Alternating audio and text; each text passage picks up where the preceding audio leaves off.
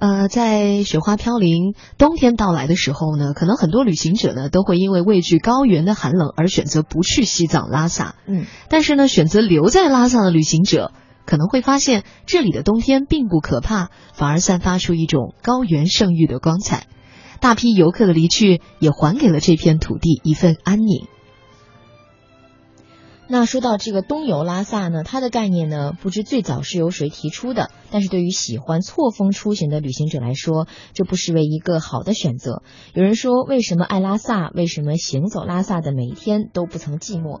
哪怕是一个人，因为拉萨总有不同的角度，总有无数种可能。就像你总计划着在冬天离开它，却不知道它冬天的风景更迷人。嗯，所以我们今天跟大家说这个拉萨的四大另类玩法。第一种玩法呢，就是错峰出行，冬天去拉萨。嗯，那么呃，第二种玩法呢，就是观鸟行动了。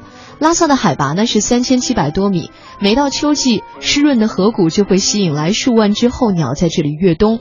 黑颈鹤、赤麻雁、啊赤麻鸭，还有斑头雁都是这里的常客。在西藏观鸟呢有一个好处，因为藏族人呢大多信奉佛教，是不杀生的，所以这儿的鸟呢都不太怕人。观鸟的人呢可以大胆的接近，近距离的观察。嗯，那拉萨附近呢能观鸟的地方比较多，公认的最好观鸟地有以下三个。第一呢是拉萨市区至机场的路上，沿雅江一路都能看到大量在水中觅食的赤麻鸭和斑头雁。第二呢是林州县至虎头山水库二十五公里的路上，林州县往拉萨方向沿路三十公里的路边，这条观赏线路上呢要注意时间，天亮前到水库边的公路耐心等候的话。能看到它们整群起飞的壮观场景。那第三呢是拉鲁湿地自然保护区，就在拉萨市区里。最好的季节呢是每年的十二月到次年的三月。嗯，那么第三种玩法呢就是转山了，可以去色拉寺背后的帕邦卡。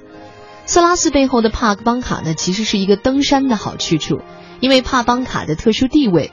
与其说是登山，倒更像是一个转经的旅程。行走期间呢，还可以俯瞰拉萨城的风光。嗯，那据说呢，帕邦卡最初是由松赞干布主持建造，且这里呢还有这个窟主三尊的自显像、松赞干布等人的修行洞等，此地因而获得神圣的地位。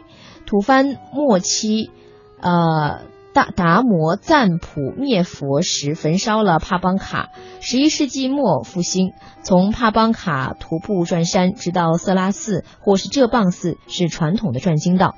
虽然平日里呢，走在这条山路上的人并不多，但是每当到了盛大节庆，当地人呢甚至会提前一天的晚上就在山上扎帐。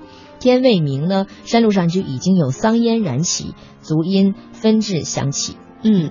呃，除了转山之外呢，我们再来说一下比较休闲一点的一种玩法吧。嗯，因为转山多少是需要体力的。第四种玩法就是在甜茶馆里去遇见学者。那很多资深的旅行者呢，会流连于八廓街的各个甜茶馆当中。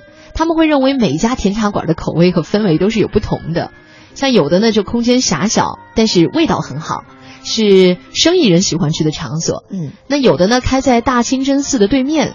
这儿煮出来的甜茶呢是奶香十足，因为它所处的位置呢是临近西藏大学和主要街口，所以很多藏族学者和老师常常会在这里相聚喝茶论道。